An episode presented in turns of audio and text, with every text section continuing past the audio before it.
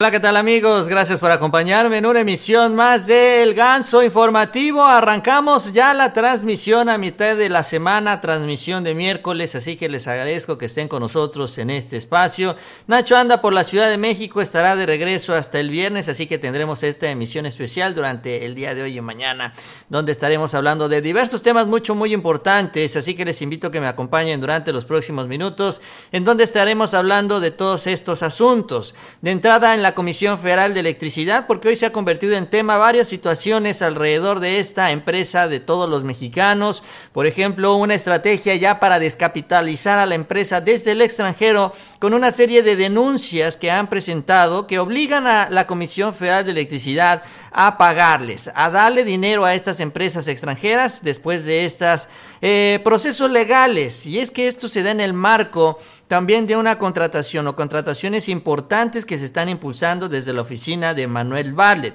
De esto vamos a platicar el día de hoy porque también el presidente refiere sobre este tema, sobre todos los contratos leoninos que siguen golpeando a la CFE. También vamos a hablar sobre lo que comentó el presidente en el caso de España y sobre todo este reportero que llegó pues eh, con eh, cierta o mucha soberbia. Este Alberto Peláez, también corresponsal o ex corresponsal de Televisa, porque salió de la empresa, reporta él hace algunos cuantos días, a decirle al presidente que por qué anda reclamando una, eh, pues una disculpa a los españoles. También salió con eso. Alberto Peláez. Y bueno, también en el caso del PRI, Alito Moreno, el dirigente nacional, se queda sin dinero o trata de hacer negocio con el PRI. Alguno de los dos porque está ya a punto de hipotecar otro edificio de los priistas con lo cual también, bueno, estarán muy endeudados en este partido que ya está por extinguirse. El presidente hoy es en el quién es quién en los medios de comunicación, también habló de este tema una vez más. Él sobre todo, pues defendiendo esta sección, de esto vamos a platicar porque siguen las reacciones también de los medios en contra del presidente y si nos da tiempo hablaremos parte de lo que ha ocurrido con Loret en estas últimas horas, que ha sido tema, que ha sido tendencia y que obviamente, pues bueno, seguimos todavía atentos al resultado legal en esta investigación en el caso de Israel Vallarta. Así que les invito a que me acompañen durante los próximos minutos en esta emisión de El Ganso Informativo. Poco a poco se irán conectando. Veo que no llegaron muchas notificaciones, pero aquí estaremos también durante los siguientes minutos. Si les gusta este video, la información, les invito a que se suscriban. Suscríbanse a este canal. Les agradezco también ese like. Nos ayuda mucho en estas redes sociales. Con su apoyo llegamos a un mayor número de personas. Y vamos a arrancar. Vamos a iniciar con una serie de temas relacionados a la Comisión Federal de Electricidad, como les decía yo. También es importante porque, bueno, se da sobre todo una serie de cuestionamientos sobre los litigios legales que ha tenido que enfrentar la Comisión Federal de Electricidad en el extranjero. Estos litigios que han obligado, pues ya algunos de ellos, porque ya desafortunadamente se han perdido, en que Pemex tenga que pagar varios millones de pesos y hasta de dólares, sobre todo a estas empresas que le han reclamado y se han quejado por pues que dicen la CFE no ha cumplido con las eh, condiciones establecidas en estos contratos leoninos, mayoritariamente firmados en el sexenio pasado, que es cuando más nos clavaron el diente a los mexicanos. Definitivamente. Hoy el presidente habló sobre este tema y además refiriendo que ya uno de estos litigios, como decía yo, se perdió, lo cual Pemex tendrá que abrir, la, perdón, CFE tendrá que abrir la chequera y tendrá que pues eh, pagar esto que ya se estableció a nivel internacional. Vamos a escuchar. Mi pregunta es sobre el conflicto de la Comisión Federal de Electricidad con la empresa estadounidense Whitewater Midstream. Es una empresa comercializadora de gas en Texas que a unos meses de hacer haber sido fundada, recibió miles de millones de dólares en contratos con la CFE a partir de la reforma energética y bajo la administración anterior. La CFE ha dicho que emprendió acciones legales, tanto civiles como penales, en contra de Whitewater Midstream. Y mi pregunta para ustedes, ¿qué detalles, qué avances nos puede dar sobre esta demanda? Nos interesa saber si la demanda se dio en Estados Unidos, en alguna corte en Nueva York, por ejemplo. Y bueno, su punto de vista sobre cómo esta empresa se hizo acreedora de tantísimos, tan enormes contratos a partir de la reforma energética. Bueno, eh, parte de mi tiempo, considerablemente importante tiempo, lo tengo que dedicar, lo he tenido que dedicar a enderezar entuertos, porque el gobierno eh, permitió el saqueo de la hacienda pública y estamos encontrando todavía eh, eh, contratos leoninos, contratos en donde eh, se benefició a empresas ¿sí?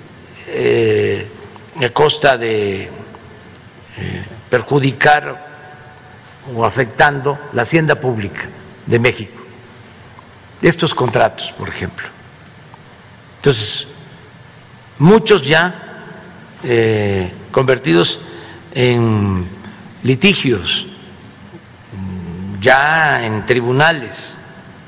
Acabamos de perder en tribunales internacionales eh, un litigio eh, acerca de una obra eh, de ampliación de la hidroeléctrica de Chicoacén, que tenemos que pagar una cantidad por eso. Entonces, el dilema siempre eh, ha sido para nosotros eh, acudir a los tribunales, que es interesante eso, en donde siempre perdemos y por eso también el gobierno, refiere el presidente, está obligado pues eh, también a regañadientes a tratar de alcanzar algún acuerdo, porque si en los tribunales internacionales, en el derecho internacional también se le da este privilegio a las empresas, en el marco de los famosos convenios también que se firmaron en años anteriores y sobre todo respondiendo a los intereses de quienes firmaron el convenio, que son los funcionarios que se hicieron o se resultaron los grandes beneficiados de estos acuerdos internacionales. Bueno, esto que señala el presidente, bueno, es sobre una denuncia, un arbitraje internacional en la Corte de Londres, en donde, bueno, pues ya finalmente se perdió, aunque la Comisión Federal de Electricidad estuvo batallando durante varios años, esto pues resultó ya con una decisión negativa. Incluso este es un litigio que se tiene desde el sexenio de Enrique Peña Nieto. Es algo que heredó la cuarta transformación, para que no salgan algunos a responsabilizar al presidente diciendo que es porque la CFE y que porque Manuel Bartlett ya no quiso seguir este contrato. No, no, no, no, no. Esto es desde el sexenio de Peña. Tampoco le dejó mucha oportunidad al presidente López Obrador. Sin embargo, bueno, la Corte en Londres falló pues eh, en contra de la Comisión Federal de Electricidad que ahora se verá obligada, obligada a pagar 200 millones de dólares, 200 millones de dólares como reparación ante los daños y pérdidas que ocasionó la imposibilidad de construir la hidroeléctrica Chicoacén 2 en el estado de Chiapas. Estamos evaluando la resolución con el fin de llevar a cabo una impugnación ante la jurisdicción nacional con base en recursos procesales. Se explicó por parte de la paraestatal, aunque esta, esta nota ya es vieja, aunque eh, pues nos da los detalles, que es lo que me interesa de esta denuncia, pero bueno, ya de acuerdo a la información del presidente, este proceso legal que se impulsó por CFE ya no le funcionó y tendrá que pagar estos 200 millones de dólares. En 2015, en 2015 esto, ojo, en el sexenio de Peña, Capsa y de Luis y Mauricio Amodio, Omega de Jorge Melgarejo y China Sino, la China Sinohydro ganaron la licitación de esta central eléctrica con una inversión de 386 millones de dólares. Sin embargo, desde el arranque eh, se dieron desacuerdos con la obra, paros indefinidos además que tuvieron un sobrecosto, generaron un sobrecosto, perdón, de 70 millones de dólares. En 2017 el proyecto fue cancelado. Ojo, todo esto fue antes del gobierno del presidente López Obrador. Esto con un avance de alrededor del 17% y bueno, esto es lo que generó esta inconformidad. Por eso el consorcio demandó a la CFE ante la Corte de Londres por la falta, dicen, de certidumbre jurídica y seguridad física para llevar a cabo su obra. Y bueno, esto pues viene promoviéndose desde el 2016 lo cual pues obviamente pues afecta a las autoridades porque pues ya viene el litigio desde antes. Incluso se refiere que básicamente cuando llega ya el gobierno del presidente López Obrador, que ya tenía dos años este litigio, pues básicamente le dejaron el tramo final del gobierno, básicamente los, digamos, los alegatos finales y ya todo estaba ya discutido previamente entre la corte, ante la corte. Entonces, pues aquí ya van 200 millones de dólares que ahora tendrá que desembolsar la CFE en un proyecto que costó 368, que finalmente no se, no se hizo porque no hay presa, se canceló, 386 millones. Y entonces, de todos modos, se tendrá que gastar este dinero, básicamente, pero sin tener ninguna obra. Este es el problema.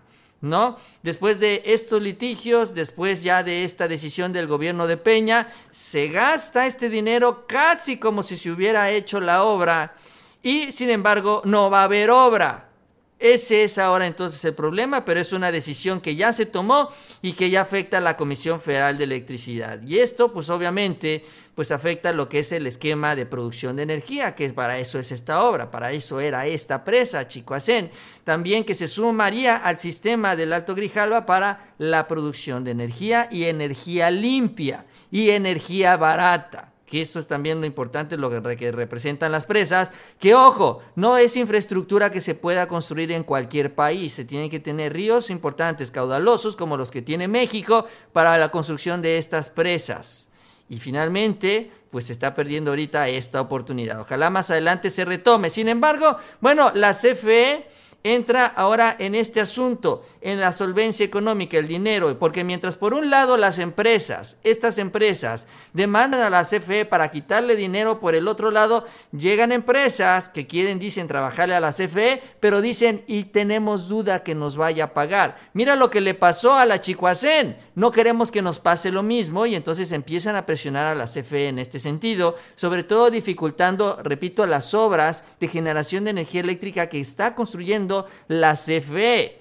¿no? Porque las empresas privadas eventualmente evalúan, dicen, ¿me conviene construirle a CFE o me conviene a mí hacer la mía y venderla en este esquema leonino de la reforma energética? Ojo, esto es muy importante, por eso también aquí pues se ve esta estrategia que por un lado le pegan y por el otro también estas empresas a la comisión. ¿Qué es lo que dicen? Empresas interesadas en construir seis nuevas centrales de la CFE han cuestionado la falta, dicen, de capacidad de pago en los proyectos en procesos de licitación. Se trata de una estrategia de generación de energía que tiene la CFE de 4.438 megawatts, donde se invertirían alrededor de 62 mil millones de pesos. Ese es el tamaño de la inversión. Con eso también CFE sigue manteniendo vigente la capacidad de producción que tiene para enfrentar la demanda. Y si no lo hace la CFE, lo tendrán que hacer las empresas privadas. Por eso ellos les conviene también detonar, terminar con esta estrategia de la CFE para que no construya sus plantas. Participantes dicen, han mostrado su inquietud sobre el funcionamiento y la certidumbre de un fideicomiso que se llama Fideicomiso Maestro de Inversión que utilizará la CFE para financiar estas nuevas centrales. Solo en uno de los procesos, el de la central González Ortega, se identificaron, dicen, más de 10 cuestionamientos relacionados con la capacidad de pago de la Comisión Federal de Electricidad y se les solicita a ellos enviar los documentos que expliquen el funcionamiento de este fideicomiso para dar certeza. La CFE señaló que tiene aprobada ya la emisión de garantías corporativas, lo que explicará a mayor detalle previo a la fecha de presentación de ofertas. Es decir, que tiene ya garantizado el pago a través de este fideicomiso, que es un poco raro porque hasta donde tengo entendido se iban a desaparecer, pero que finalmente van a ser utilizados por la Comisión Federal de Electricidad para invertir estas obras, casi 70 mil millones de pesos para la generación de energía eléctrica. Pero ahí andan las empresas ya pensando qué me conviene, si invierto en la obra o al final le entro, pero luego decido más bien pelearla en los tribunales internacionales, que como dice el presidente, pues el riesgo es más alto para el gobierno que para las empresas. Hay mayor posibilidad que CFE termine pagándole a estas empresas si que construyan absolutamente nada, solo por los daños que provocaría que se detuvieran estas obras. Este es un círculo vicioso en el que se metió a la Comisión Federal de Electricidad desde el sexenio pasado y que ahora, bueno, le tocó enfrentar al presidente López Obrador. El problema es que ya hay muchos contratos amarrados, esa es la parte complicada de todo esto. Y es que miren, también lo que trascendió y lo que ha se ha detonado en estas últimas horas es otra serie de denuncias que tiene el gobierno. O sea, aquí hablábamos de este Chicoacén de 200 millones de dólares en contra de la CFE, pero no es la única que tiene la CFE. Ya tiene en fila cuando menos otras dos, cuando menos de las que vamos a hablar ahorita que evidentemente van a buscar desfondar aún más a la Comisión Federal de Electricidad. Si no tiene dinero, obviamente, para pagar estas eh, indemnizaciones, dicen, pues mucho menos va a tener dinero para las obras. Pero si tiene dinero para las obras, le van a pedir que más bien lo gaste en pagar estas indemnizaciones y que la, em, la, iniciativa privada, las empresas se metan, ¿no? Así es el plan, así es un poco la estrategia.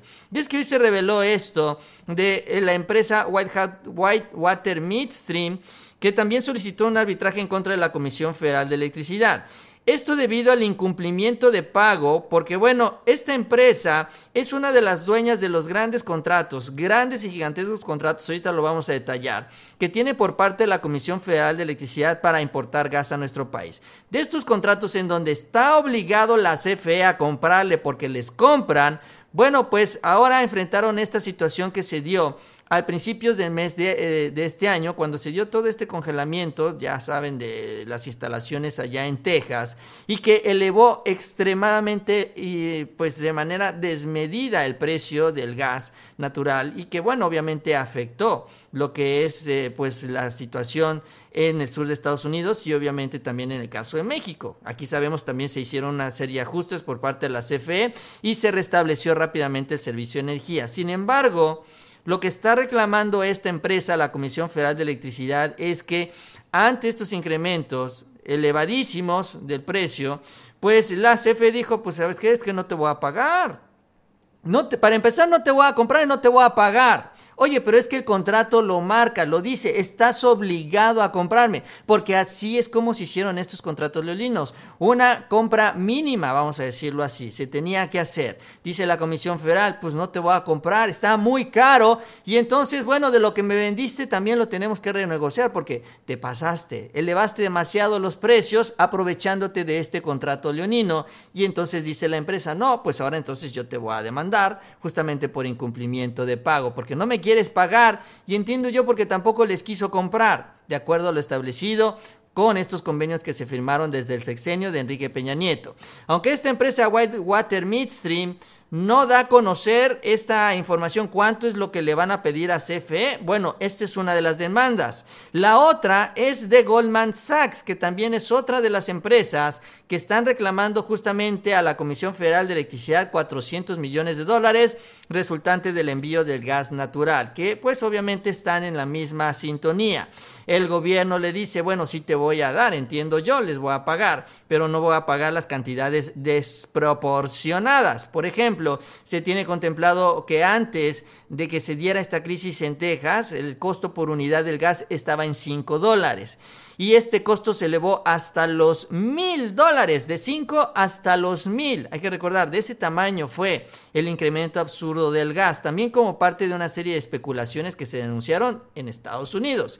En el caso de la Comisión Federal de Electricidad se refiere que el costo terminó en 200 dólares, que no son los mil, pero aún así de los 5 a 200 dólares es un mundo de diferencia.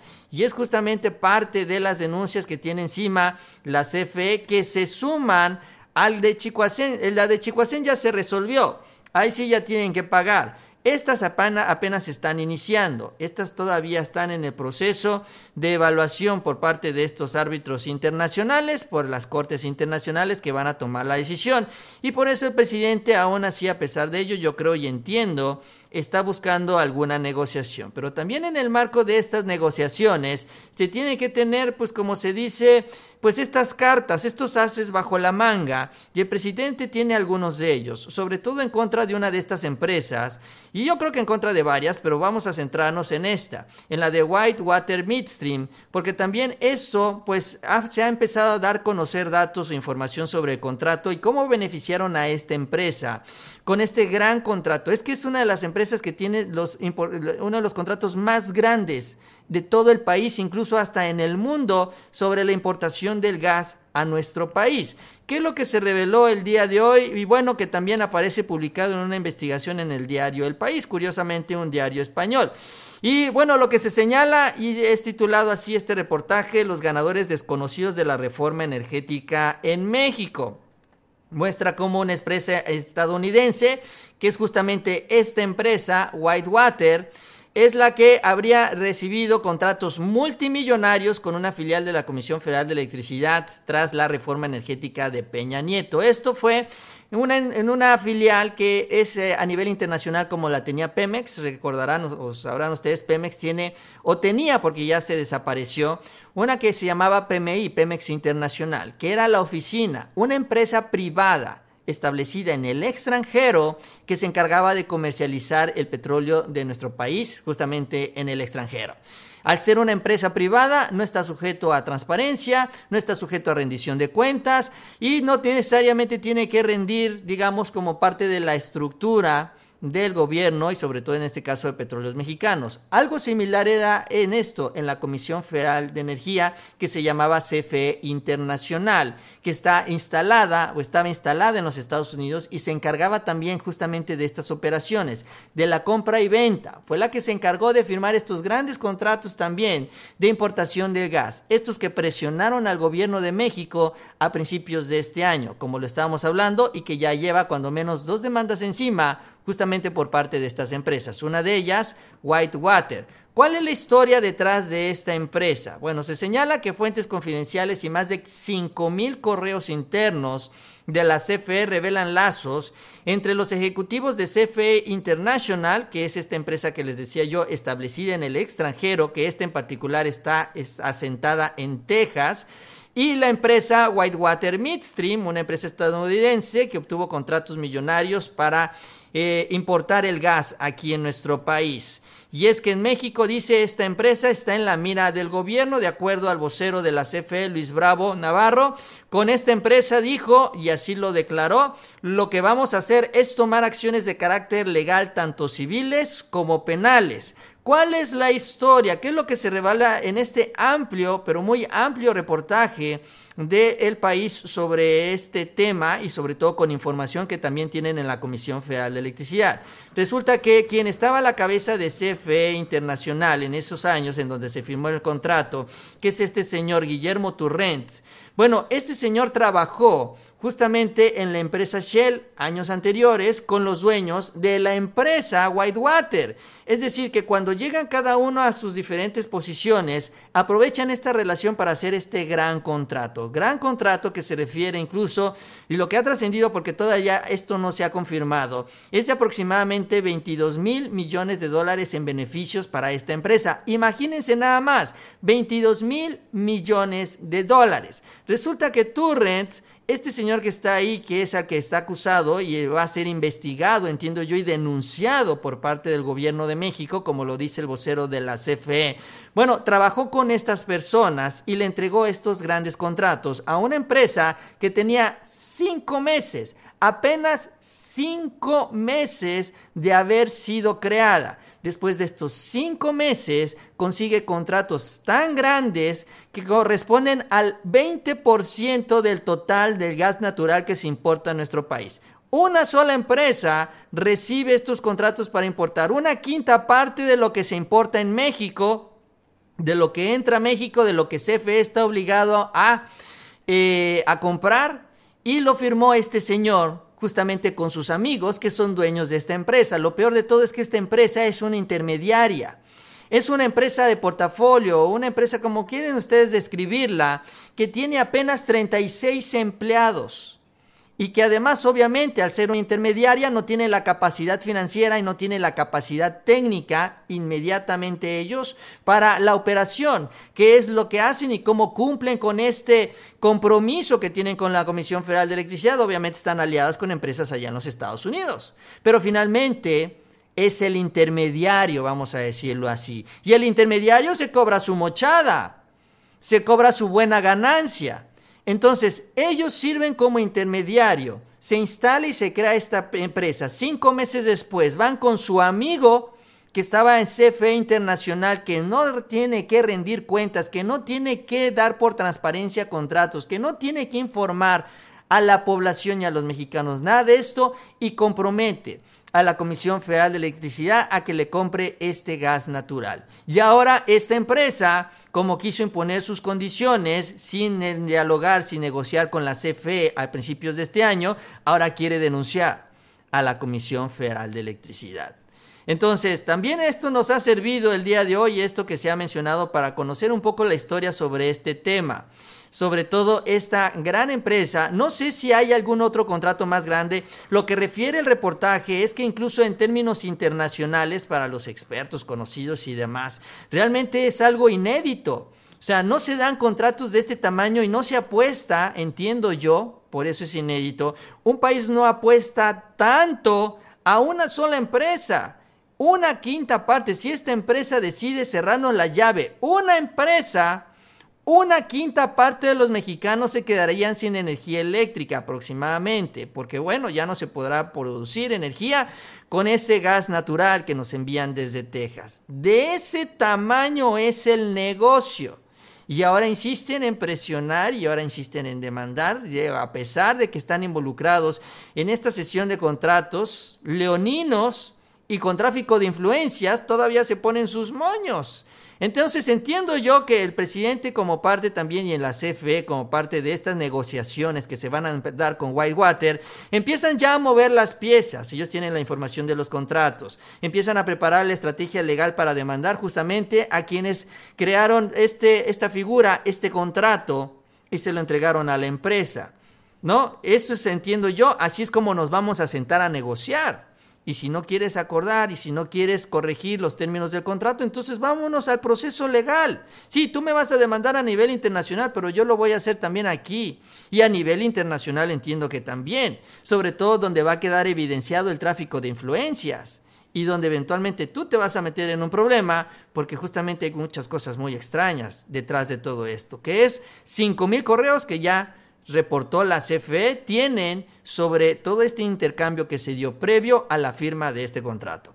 Pero bueno, así las cosas y así es como el presidente va a buscar defender justamente a la Comisión Federal de Electricidad ante este nuevo embate que se está dando por estas empresas que quieren pues desfalcar, sacarle una muy buena lana a la CFE por las buenas o por las malas, pero finalmente quitarle la lana y con esto bueno debilitar a la CFE para que por el otro lado se metan y digan, mira, pues es que ya no nos alcanza o ya no les alcanza, perdón, para invertir en más infraestructura eléctrica. Bueno, ese es el escenario en este primer tema, así lo cerramos.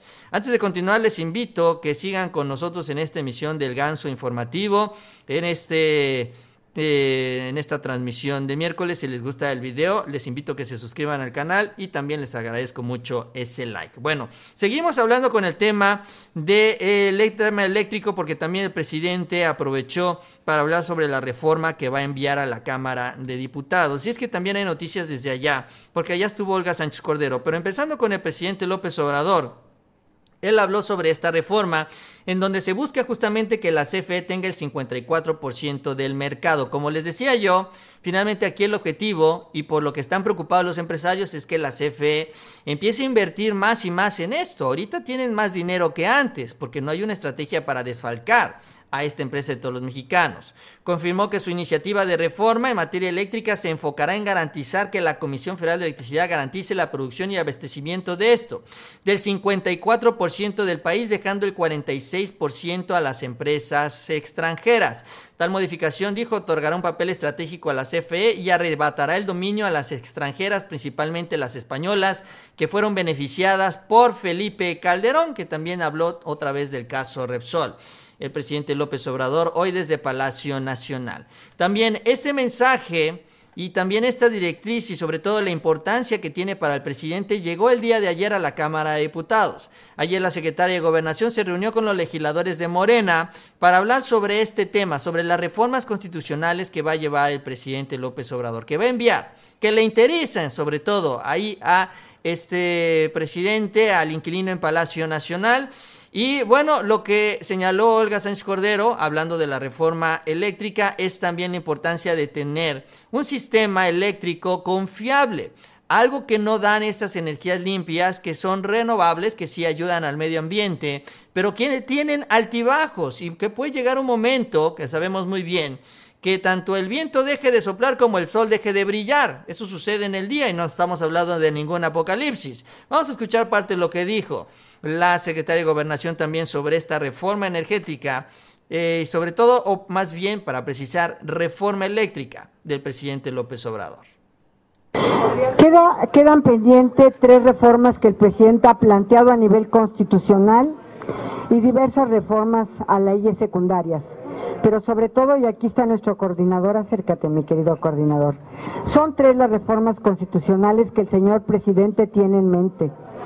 La primera es la reforma en materia de energía eléctrica, que no energética, sino eléctrica. Es un tema la energía eléctrica de seguridad nacional.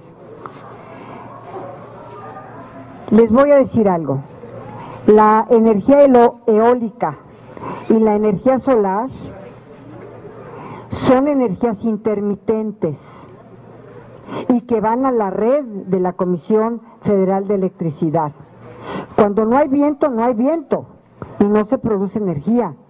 Cuando no hay sol, pues no hay sol y tampoco se produce la energía solar suficiente. Entonces, obviamente se tienen que acudir a los eh, a las fuentes tradicionales que producen energía. Por ejemplo, el carbón.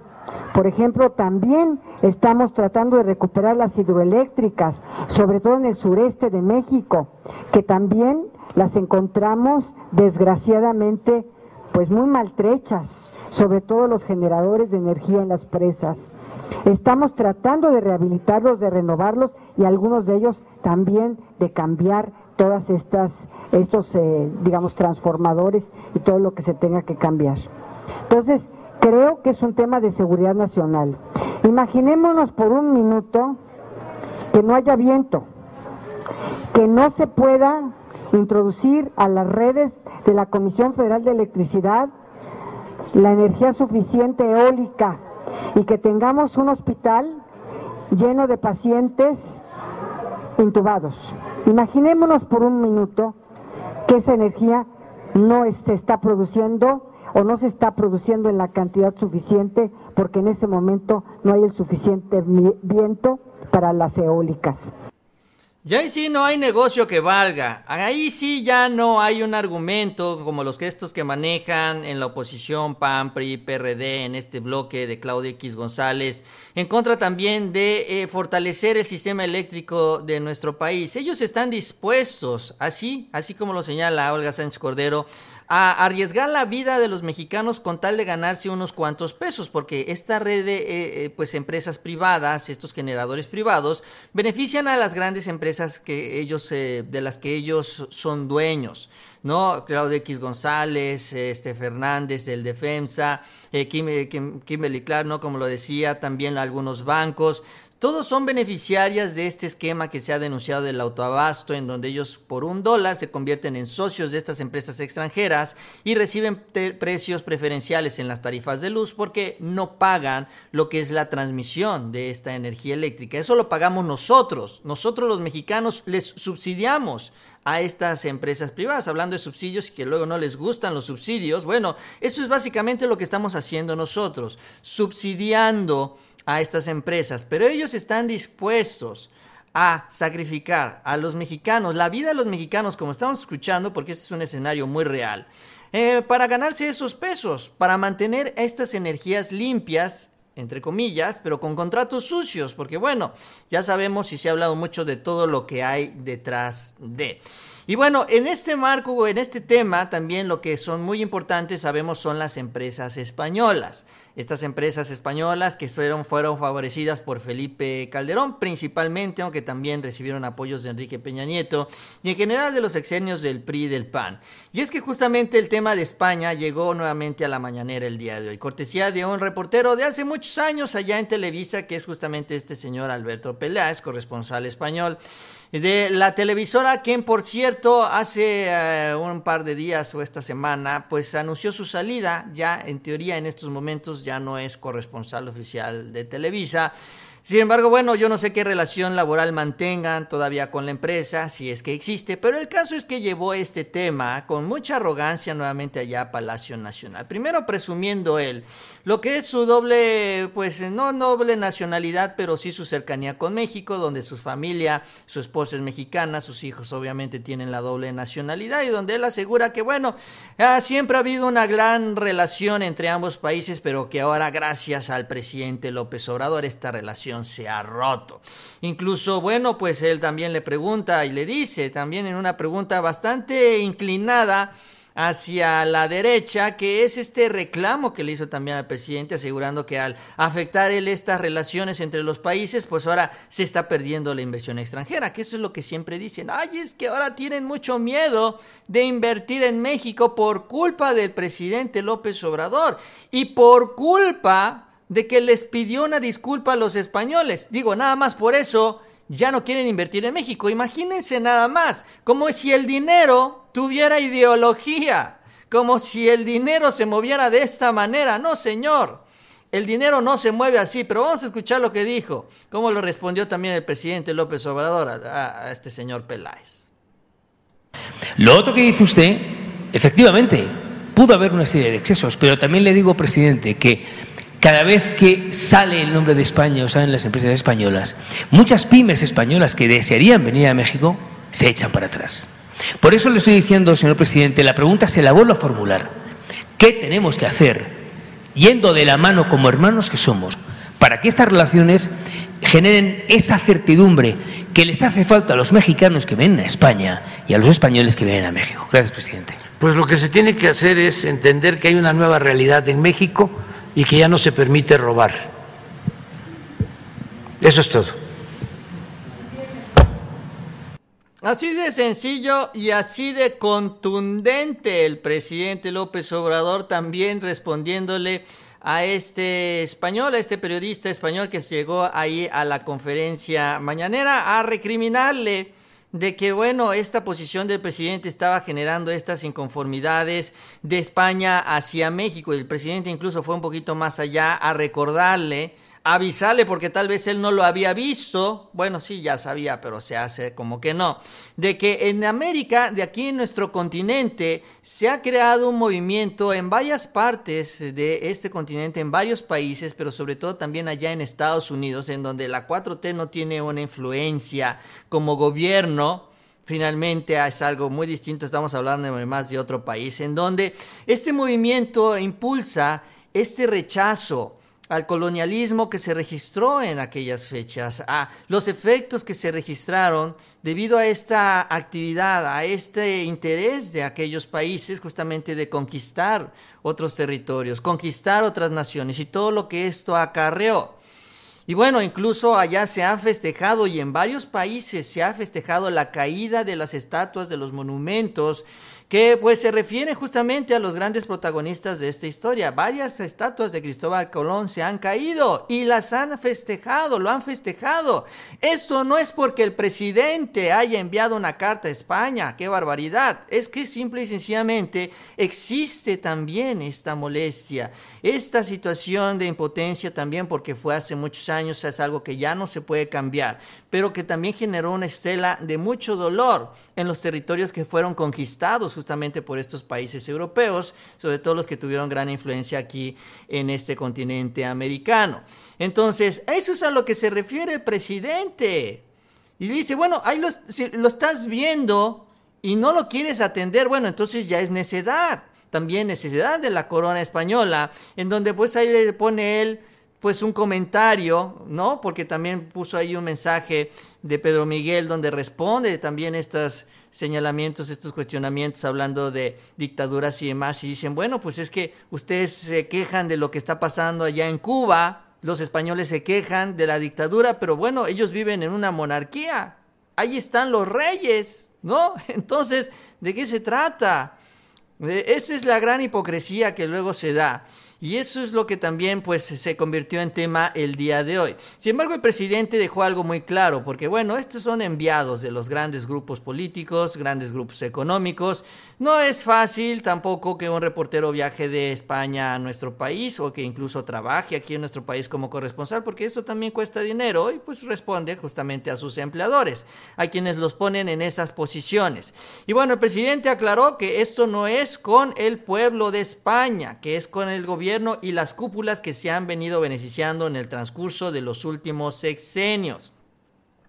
No hay ninguna aversión al pueblo, fue lo que dijo el presidente. Reiteró que las diferencias de su gobierno con España se fundan en el pasado, donde se impuso la esclavitud y la, la eh, encomienda era importante, dijo que el gobierno de España, como un gesto de buena voluntad para mejorar nuestras relaciones, para darle nuevas razones a las relaciones históricas con España, pues se disculpara, que se ofrecieran disculpas por el exceso de autoritarismo que se ejerció durante la invasión, durante la conquista. Sin embargo, la respuesta que se tuvo ni siquiera fue una respuesta digamos, de amigos, más bien dijo el presidente, fue una respuesta que se recibió, o, más bien una respuesta que llegó con mucha soberbia por parte del gobierno español, que también impulsó también este tono entre sus propios medios, está burlándose de esta petición del presidente López Obrador, que hizo justamente al gobierno español y que también hizo a la Iglesia Católica directamente al Vaticano con eh, el Papa Francisco. Entonces, pues eso es lo que dice, vaya, ni siquiera nos quisieron tomar en serio o ponernos al nivel, nos siguen viendo como colonia. Y ya con una estrategia distinta, finalmente siguen explotando los recursos naturales de nuestro territorio, que eso es lo que les permitió el sexenio de eh, Felipe Calderón, sobre todo, también el de Peña, y Vicente Fox más adelante, porque Vicente Fox tenía, acuérdense ustedes, como secretario de Energía a Felipe Calderón. Todo esto lo vinieron construyendo durante muchos años. Inició incluso desde Carlos Salinas, lo sabemos muy bien. Se ha denunciado también con mucha amplitud.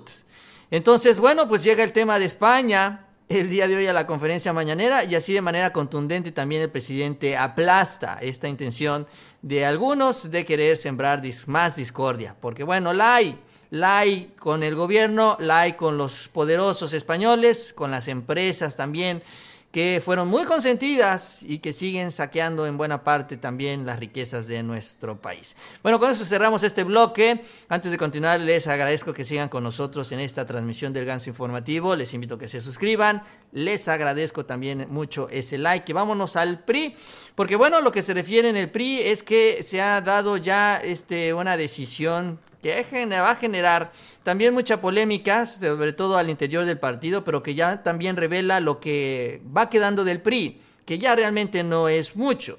Y es que Alito busca hipotecar un inmueble, otro más, otra hipoteca para recibir un préstamo bancario, ya similar a lo que había ocurrido antes, que algo de lo cual les ha costado mucho trabajo salir. Pero este es el estilo, así es como administran los priistas. Se gastan el dinero que no tienen y a la mera hora empiezan a pedir prestado. Exactamente lo mismo hacen los gobernadores, muy bien, con las deudas estatales.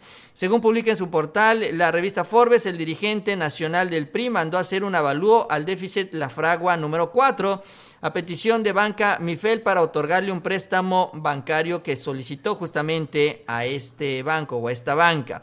El 5 de febrero del 2021, el valor comercial del edificio, la fragua número 4, propiedad del PRI, se refiere de 310 millones de pesos. Así lo refiere Víctor Hugo Martínez, director general y representante legal de la empresa que realizó la evaluación. E MAF.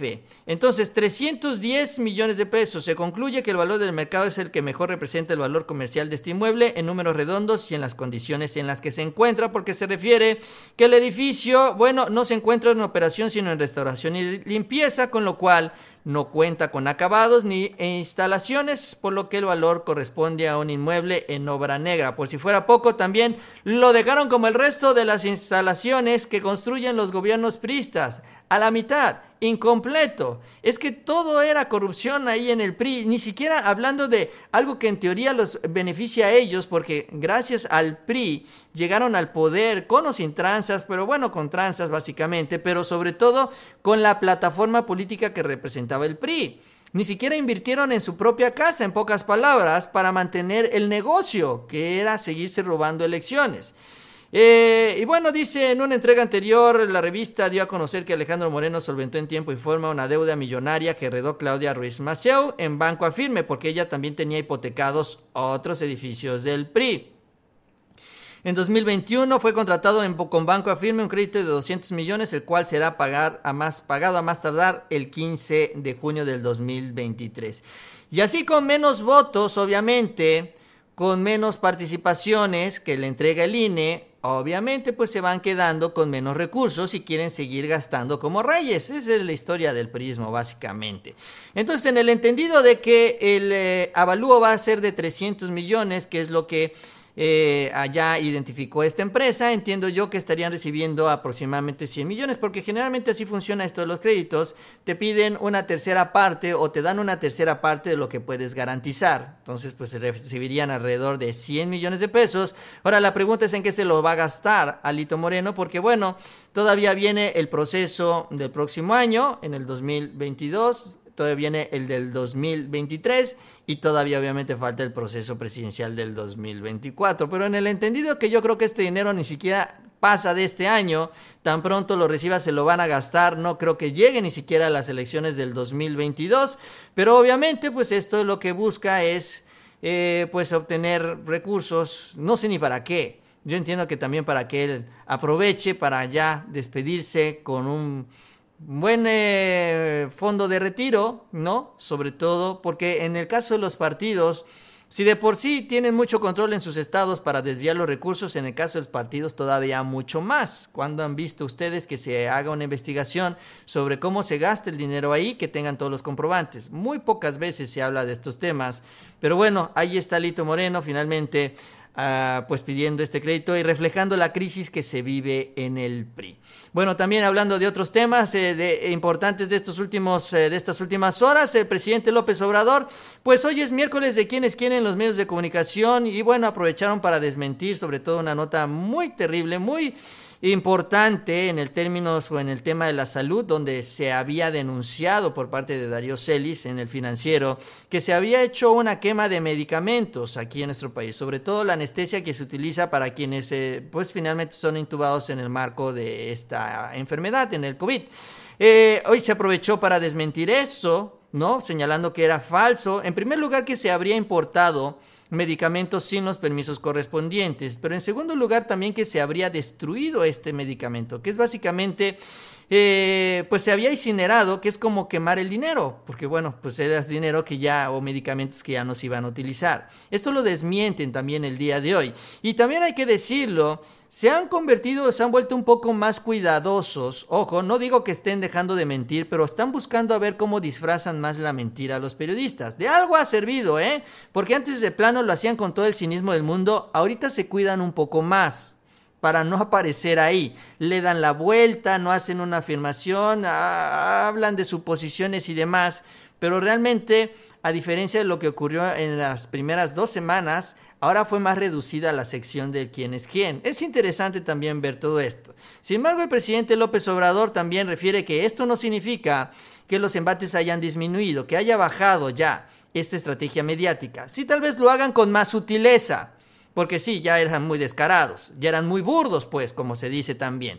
Pero bueno, sigue todavía esta campaña en contra de la cuarta transformación.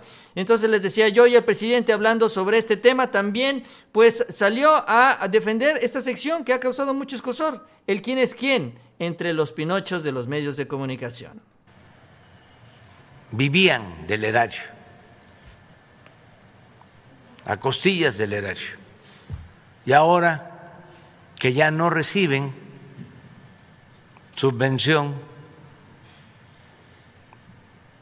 se molestaron mucho. Y no solo es porque ya no tienen la publicidad que se les daba en demasía, estamos hablando de 10 mil millones de pesos al año en publicidad durante el pasado gobierno, 10 mil millones de pesos. Pero no solo era eso, sino que todos los medios más importantes tenían contratos de otro tipo en el gobierno, en donde se obtenían jugosas ganancias, vendían medicinas, se dedicaban a construir carreteras, hospitales, administraban reclusorios, obtenían créditos de la banca de desarrollo, exprimían el presupuesto. Y ahora todo eso se destina a atender a la gente, al pueblo y en especial a los más pobres. Todo eso es lo que nos permite financiar pensiones para adultos mayores, pensiones para niñas, niños con discapacidad, becas. Eso es lo que nos permite enfrentar crisis como la pandemia el tener dinero suficiente para comprar vacunas y que la vacuna se pueda aplicar a todos de manera universal, en forma gratuita. Entonces, pues el coraje de estos señores es por esa razón. Bueno, es parte de lo que dice el presidente López Obrador entonces sobre este tema, ¿no? Sobre los medios de comunicación, nuevamente él habla, habla de eso porque, bueno, él tiene claro, y así lo hemos visto, se ve día tras día, inventan algún tema, inventan algo como para confundir, perdón, a la gente y de esta manera tratar de imponer un tema en la agenda día tras día. Así es como funciona este plan. El problema es que se topan con el presidente López Obrador todas las mañanas y todas las mañanas, bueno, la información que sale de Palacio Nacional también avanza mucho y se termina imponiendo a esta agenda mediática. Si ustedes se dan cuenta, muchas de las mentiras, la gran mayoría de las mentiras, no llegan ahí a Palacio Nacional. Los reporteros de estos medios no preguntan sobre sus investigaciones, no preguntan sobre sus denuncias, porque si no lo hacen, el presidente no los desmiente. Entonces, por eso el presidente, para no tener que, digamos, esperar o sacarse él de la manga las respuestas a estas eh, noticias falsas, se inventó esta sección que exclusivamente ya las va a identificar y ahora sí se van a, a, desmentir por oficio, vamos a decirlo así. Por eso es que se crea el quién es quién, para que estas preguntas que no llegan al presidente pues si lleguen de todos modos estas noticias falsas ahí a la mañanera y sean desmentidas. Son bien mañosos. Por eso es que no se ve a Loret, porque eso no se ve a Broso, a López Dóriga. Por eso nadie de ellos, de estos periodistas famosos, locutores de televisión, de radio, nadie, pero nadie, absolutamente nadie, se para ahí. Dicen mil y un cosas en sus programas de radio y televisión. Se quejan, lloran, berrean, reclaman pero no son capaces de ir a Palacio Nacional. No es por flojera, es porque saben que ahí los van a desmentir y los van a exhibir y eso es lo que no quieren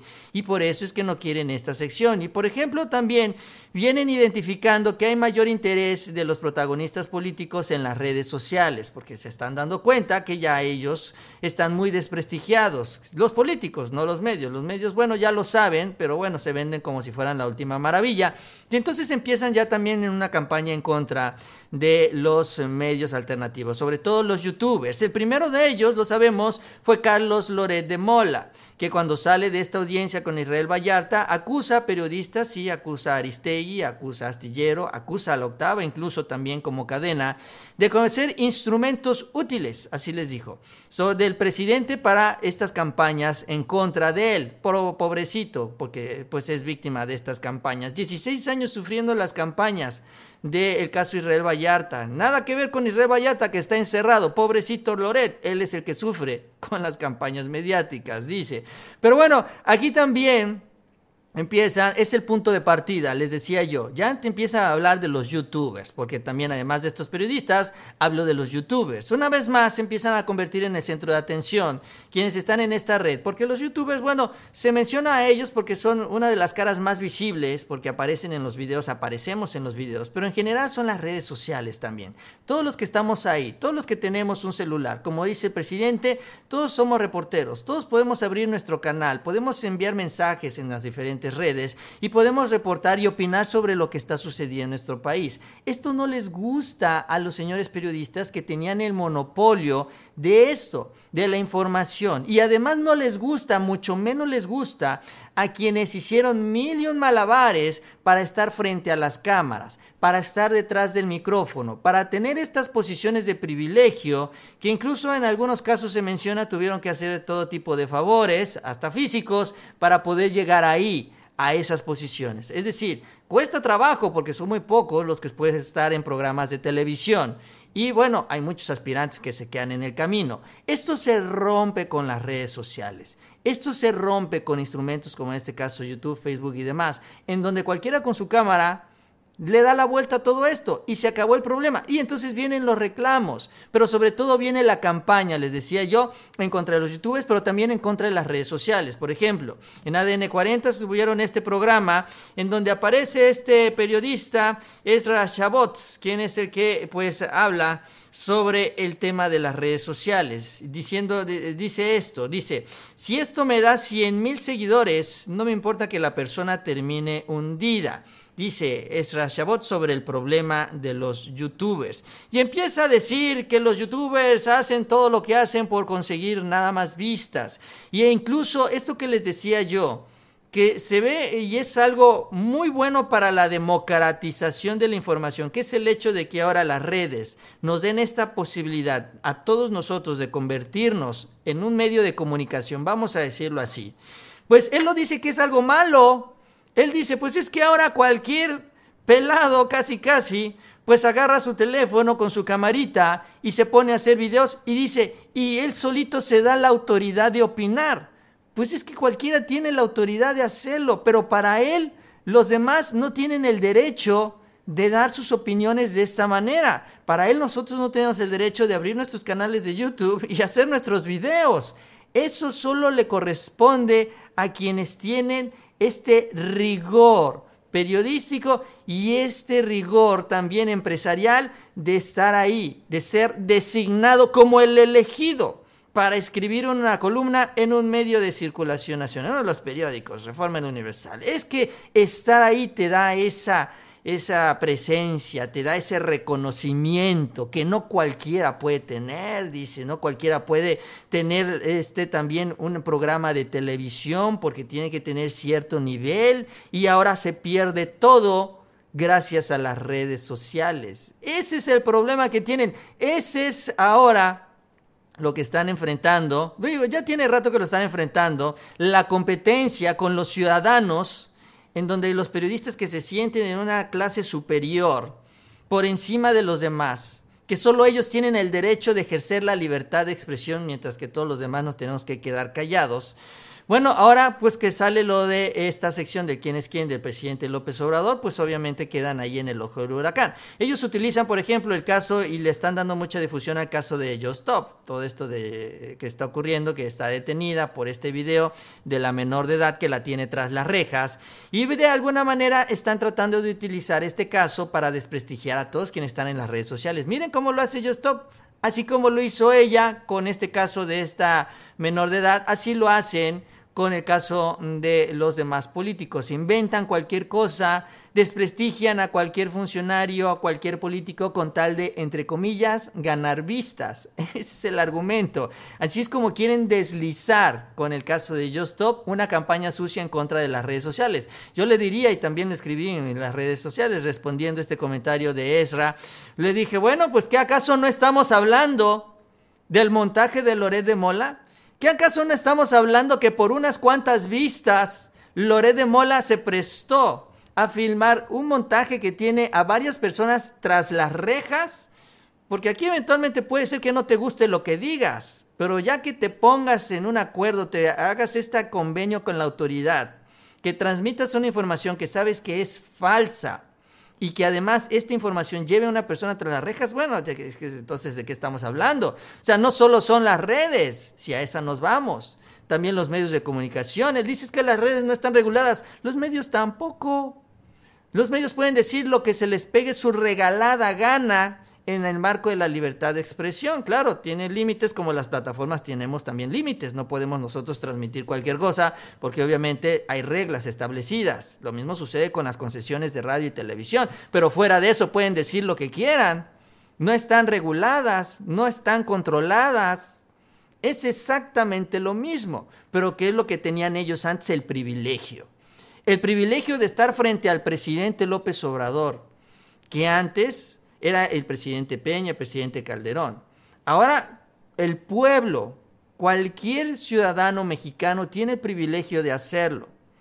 Si no es en Palacio Nacional, lo puede hacer en una de sus giras, porque ese es el trabajo también, así es como funciona el presidente López Obrador.